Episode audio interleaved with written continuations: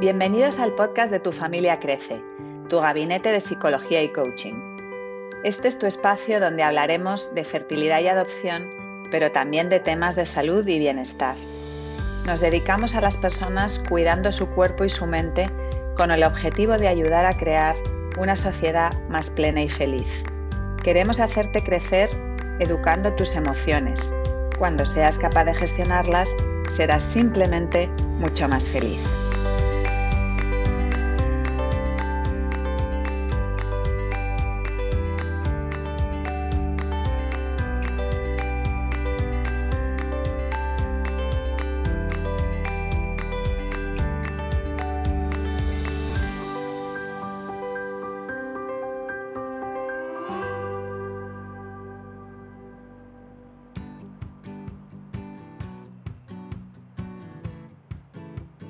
Estos días he asistido a un curso particularmente interesante para mí sobre feminismo.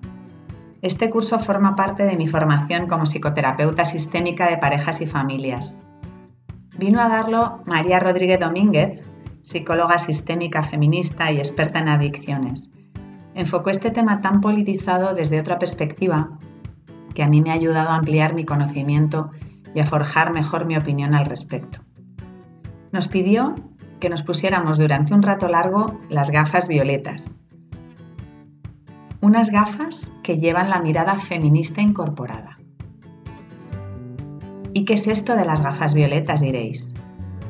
Pues las gafas que nos permiten pensar sobre género, el sexo biológico masculino-femenino, sobre igualdad, sobre orientación sexual, sobre identidad de género, como cada uno lo siente, sobre la sociedad patriarcal y la que no lo es, y muchas cosas más. ¿Te has parado a pensar en feminismo sin prejuicios? Yo la verdad es que no. De hecho, no me estaba gustando nada la aproximación al tema de algunos grupos minoritarios que salen en los medios. Así que ya os digo, me planté un rato las gafas violetas y la verdad es que ha sido todo un descubrimiento y un acierto. Se trata de mirar al feminismo sin miedos y sin tabúes. Durante mucho rato discutimos, hablamos, aprendimos en un foro de profesionales de la psicología sobre el feminismo y sus diferentes implicaciones en muchas áreas de la vida.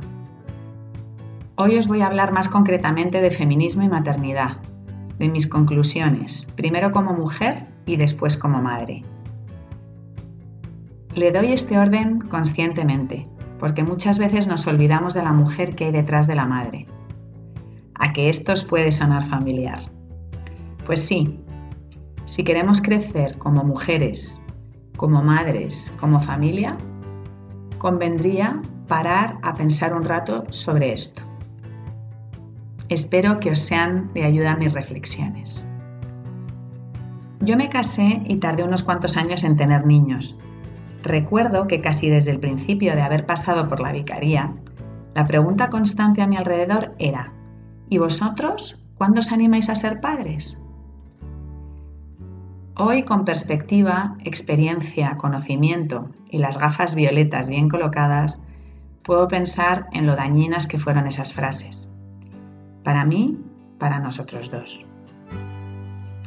Por llamar a las cosas por su nombre, os hablo de la presión social patriarcal, instaurada en nuestro país y en muchos otros, que dan por hecho, entre otras cosas, que el matrimonio va unido a la maternidad. ¿Y las parejas que no quieren tener niños? ¿Y las parejas que no pueden tenerlos por problemas médicos? Económicos o de otra índole. La verdad es que no nos damos cuenta de la presión que inintencionadamente ejercemos sobre los demás con este tipo de preguntas.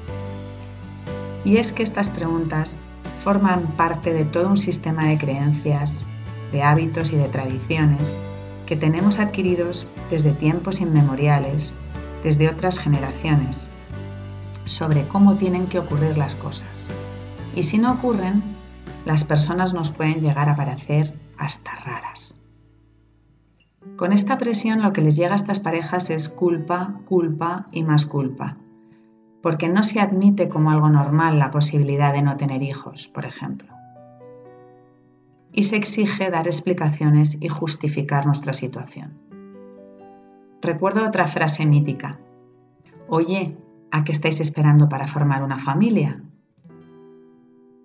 Pero si yo ya he formado mi familia, pensaba yo. La elección consciente de mi marido y todo lo que para mí suponía el matrimonio, como mujer, unión, felicidad, amor, libertad. Yo no estaba pensando en niños. Yo estaba pensando única y exclusivamente en la persona que había elegido y que me había elegido a mí para vivir la vida juntos. Al hilo os lanzo esta reflexión. Para mí, la familia era él. ¿Y para vosotros? ¿Cómo fue? ¿Qué opináis? Recordad que aquí, en Tu familia crece, tenemos un espacio para que podáis pensar y opinar sin miedos y sin tabúes. Todas las opiniones son válidas y bienvenidas. Luego llegó el embarazo. Una tripa descomunal, dos bebés, una desfiguración seria. No llevé nada bien la transformación física, lo admito, sin complejos. Mi tipín se fue a freír espárragos y mi cara era un globo. No lograba dormir por las noches porque no encontraba la posición. En fin, un cuadro. Aun deseándolo desde lo más hondo de mi corazón, yo fui de esas madres a las que el momento bebé le superó. No me gustó el embarazo y lo viví en silencio, con miedo a ser culpada constantemente por el entorno. No hay nada más bonito que el embarazo, pero hija, si estar gorda es lo normal, no te quejes. Este último no te quejes es probablemente el peor mensaje de muchos que recibí. Pues nada, yo en silencio. Más tarde, el miedo terrorífico al parto el miedo a lo desconocido. Parecía no ser lícito, y eso que yo lo viví entre algodones gracias a mi amiga la doctora Onica Armijo. El ingreso de los niños por prematuros con alguna dificultad. Yo acojo nada porque no sabía ser madre. Y de la noche a la mañana la situación te lo exige. Encima no quería darles el pecho y el batallón de la Liga de la Leche del hospital no me daba opción ni tregua. Así que lo intenté, no queriendo hacerlo. Culpa, culpa y más culpa. Por otro lado, necesitaba volver a trabajar pronto. El sino del autónomo. Todo esto que os cuento, ¿me convierte en peor persona, en peor madre? Pues evidentemente no. Lo que quiero transmitiros con mi relato personal y las gafas violetas puestas es la falta de validación, de comprensión de apoyo que muchas mujeres sienten en silencio y que no debería ser lo normal. Aquí quiero ligarlo con la ley que acaban de aprobar hace poco de la baja maternal y paternal obligatoria e intransferible. Nosotros tuvimos poca baja, mi marido cogió los 15 días que había en aquel momento y los trabajó todos. En casa, conmigo, eso sí, pero los trabajó todos. No estaba bien visto. Tengo claro que a él le hubiera gustado formar mucho más parte de nuestra vida como padres, pero no se pudo. Yo cogí los tres meses, pero ya hacia el final estaba más conectada con lo que pasaba fuera del nido que con lo que pasaba dentro. Lo laboral llamaba a la puerta, pero es que además yo necesitaba salir, estar con otras personas, hablar de otros temas que no fueran los niños, recuperar mi parte anterior de mujer libre y completa. Me doy cuenta ahora que hubiera necesitado mucho más tiempo para estar con los enanos, porque realmente viví mi baja como un autómata. Cuidar, comer, dormir. Cuidar, comer, dormir. Sí, evidentemente tuve mis momentazos maravillosos con ellos, de besos y abrazos y cariños y amor profundo, pero el cansancio era colosal.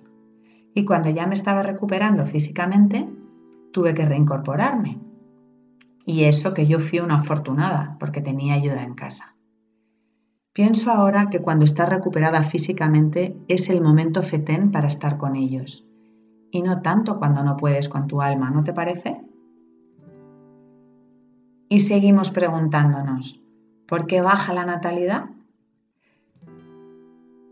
Las madres y los padres necesitan ayuda, pero no una ayuda puntual, con una baja de maternidad-paternidad. Que la transformación tiene que venir de arriba, de los gobernantes, de las empresas, de las personas. Poco a poco cambiar el estilo de vida, poco a poco ir dejando la sociedad patriarcal a un lado, poco a poco ir eliminando los mensajes machistas, apoyar al padre a cuidar de su mujer y de su hijo recién nacido, apoyar a la madre en la concepción y en el cuidado posterior, sin tener que abandonar su trabajo. Esto es avanzar, no regresar. Afortunadamente las cosas van mejorando y cambiando. Y os diré que a mi alrededor veo muchos hombres que quieren colaborar más en todo, que quieren ocuparse de su casa y de sus niños, sin miedos y sin tabúes. De hecho, conozco varias parejas donde es la mujer la que lleva el peso económico y el hombre el que se ocupa de la casa y los niños felizmente. Mi conclusión general es que todos tenemos que darle valor a la maternidad. Tenemos que convertirlo en algo primordial, buscando la forma de que la mujer pueda tener hijos y cuidarlos, y a la vez tener un equilibrio económico, que pueda seguir siendo libre, aportando este bien tan preciado que solo ella puede aportar. Los estudios recientes sobre las nuevas generaciones concluyen que prima el trabajo sobre lanzarse al maravilloso mundo de la maternidad. Me parece desolador, la verdad. Pero así es.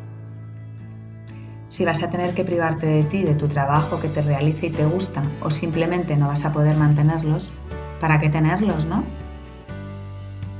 Hay sociedades más avanzadas que la nuestra que ya lo han conseguido la maternidad es reconocida y valorada como lo que es, un regalo para la sociedad. Me cuesta entender por qué no copiamos modelos que funcionan en otros países. En fin, no sé si mis hijos lo verán, pero sí espero que mis nietos puedan vivir en este tipo de sociedad. Confío en ello. En la cadena que hace posible todo esto, propondría que seamos todos más generosos, flexibles y menos juiciosos, Pongamos a la maternidad en el lugar que le corresponde y aseguremos que ésta se puede realizar sin perjuicio para quien la posibilita. Por último, os invito a que os pongáis las gafas violetas un ratito y tratéis de ver vuestra vida desde esa perspectiva feminista, tanto padres como madres. ¿Qué fue lo más difícil y qué fue lo mejor de criarte en tu familia siendo niño o niña?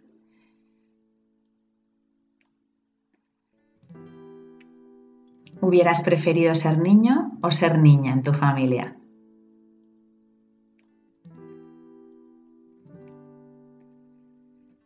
¿Cómo debían sentirse tus padres en aquel momento como mujer y hombre? ¿Qué mensajes implícitos recibiste del matrimonio de tus padres?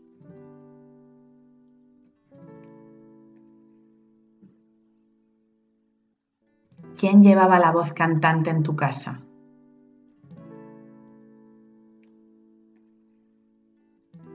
¿Estaban los dos de acuerdo? Es muy interesante darte cuenta de lo que te gusta de esa mirada violeta, que quizás nunca habías visto. Y a lo mejor incluso incorporas o cambias algo que hayas aprendido a tu pequeña gran vida.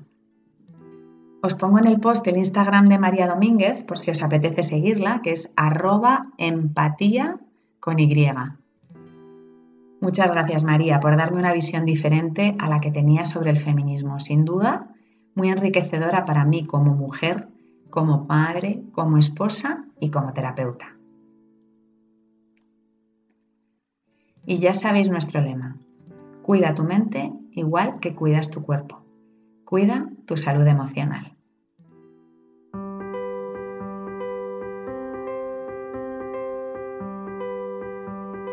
Esperamos que este programa te haya abierto nuevas perspectivas. Ya sabes que todas las notas de este podcast están en nuestro blog en tufamiliacrece.com. Escúchanos en iTunes, Spotify, Google Podcast e iVoox.